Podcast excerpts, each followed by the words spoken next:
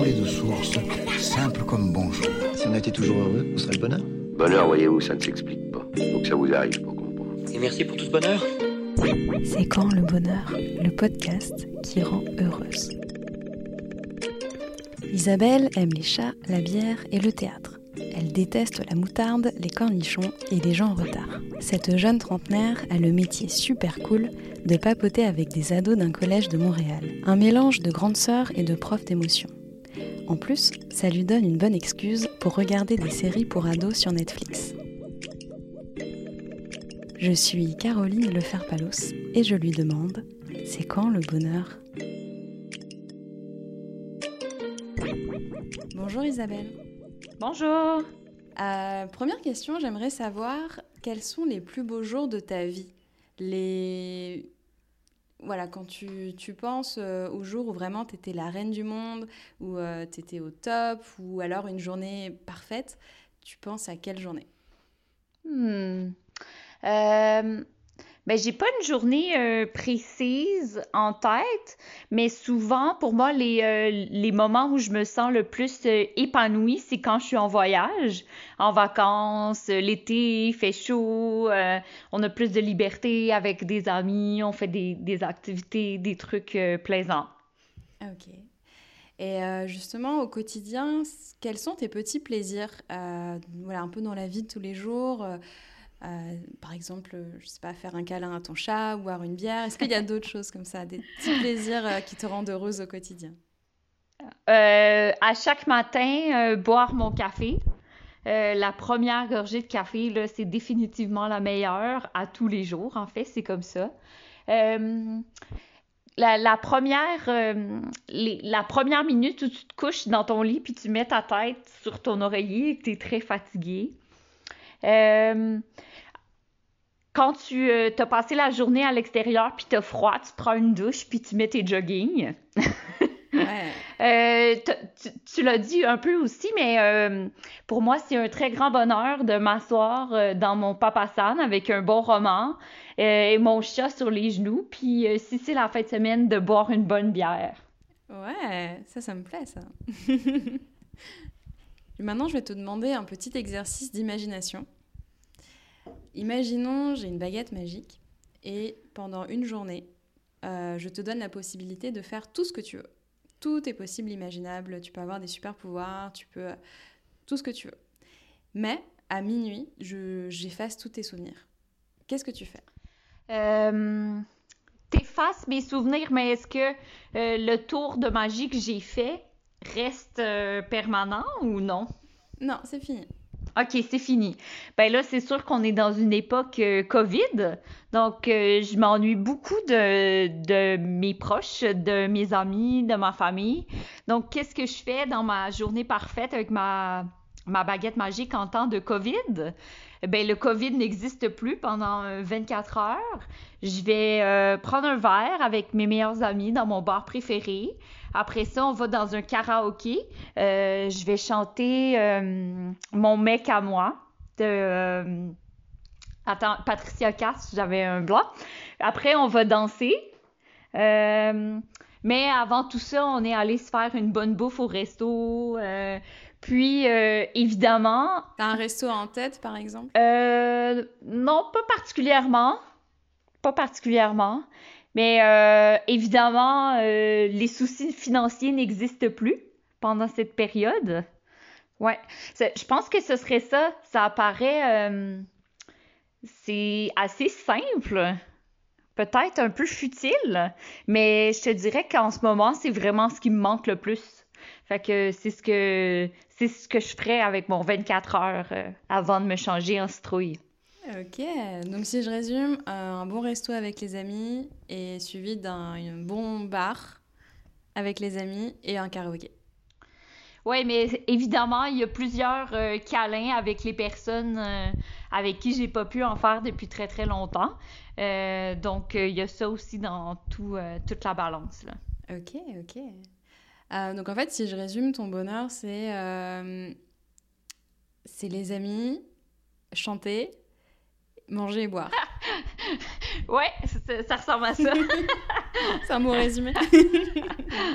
Et euh, j'aimerais savoir quel est le meilleur conseil qu'on t'ait jamais donné?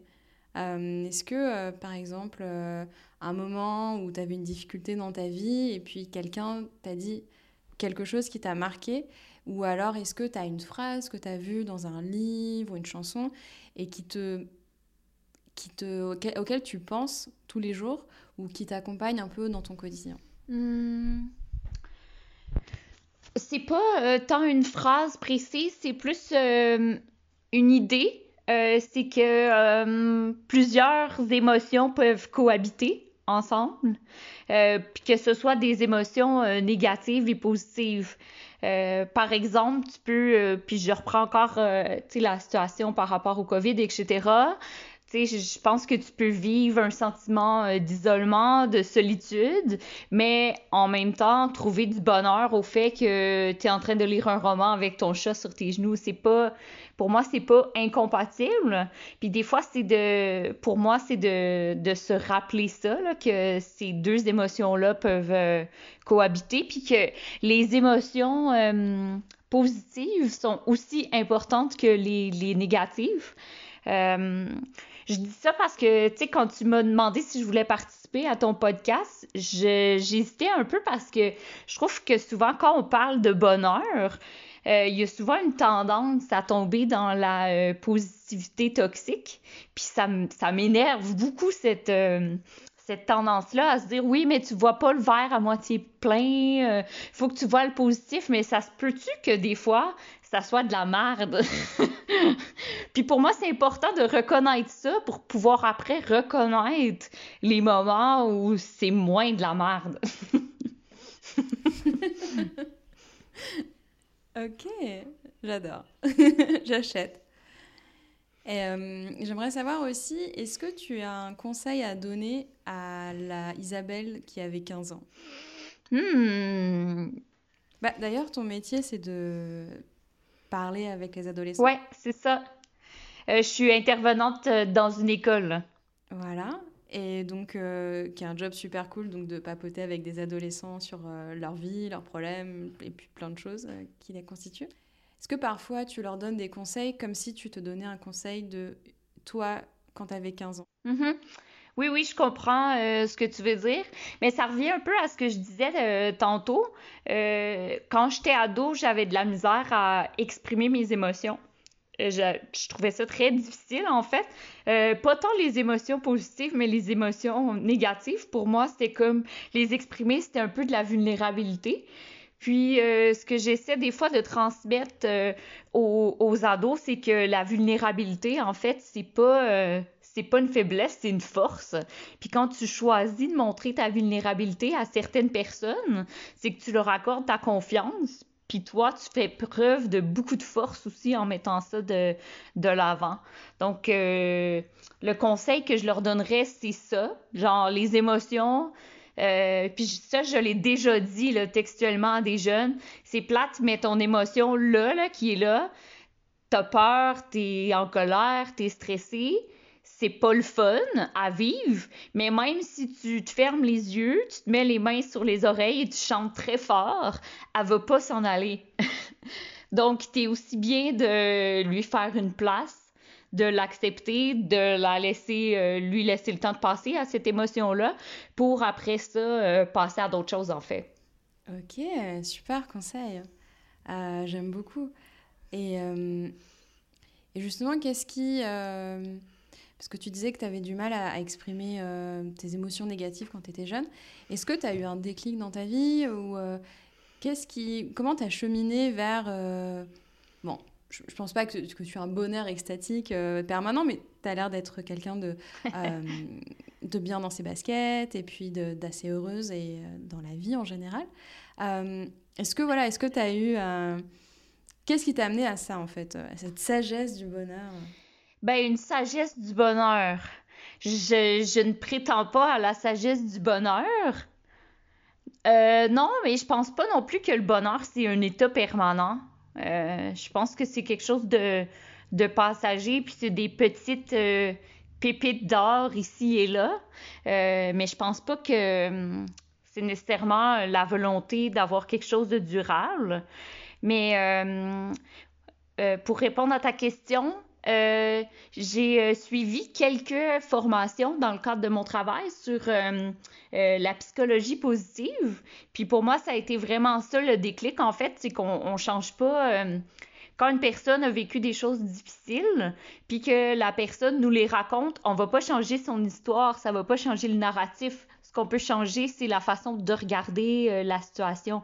Donc, j'ai fait euh, une formation euh, avec une psychologue que j'aime beaucoup qui s'appelle Brigitte Lavoie, si jamais ça vous intéresse.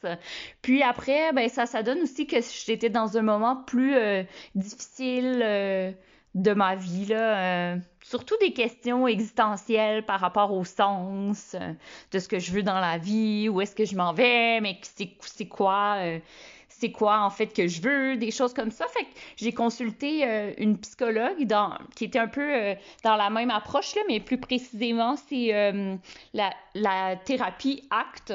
c'est thérapie d'acceptation et d'engagement. Puis euh, j'ai fait un travail avec elle sur euh, qu'est-ce que je veux dans ma vie, c'est quoi mes valeurs, est-ce que euh, tout ça c'est en cohérence ensemble, est-ce que quand je pose certaines actions dans mon quotidien, est-ce que je suis en train de m'approcher ou de m'éloigner de ces valeurs-là?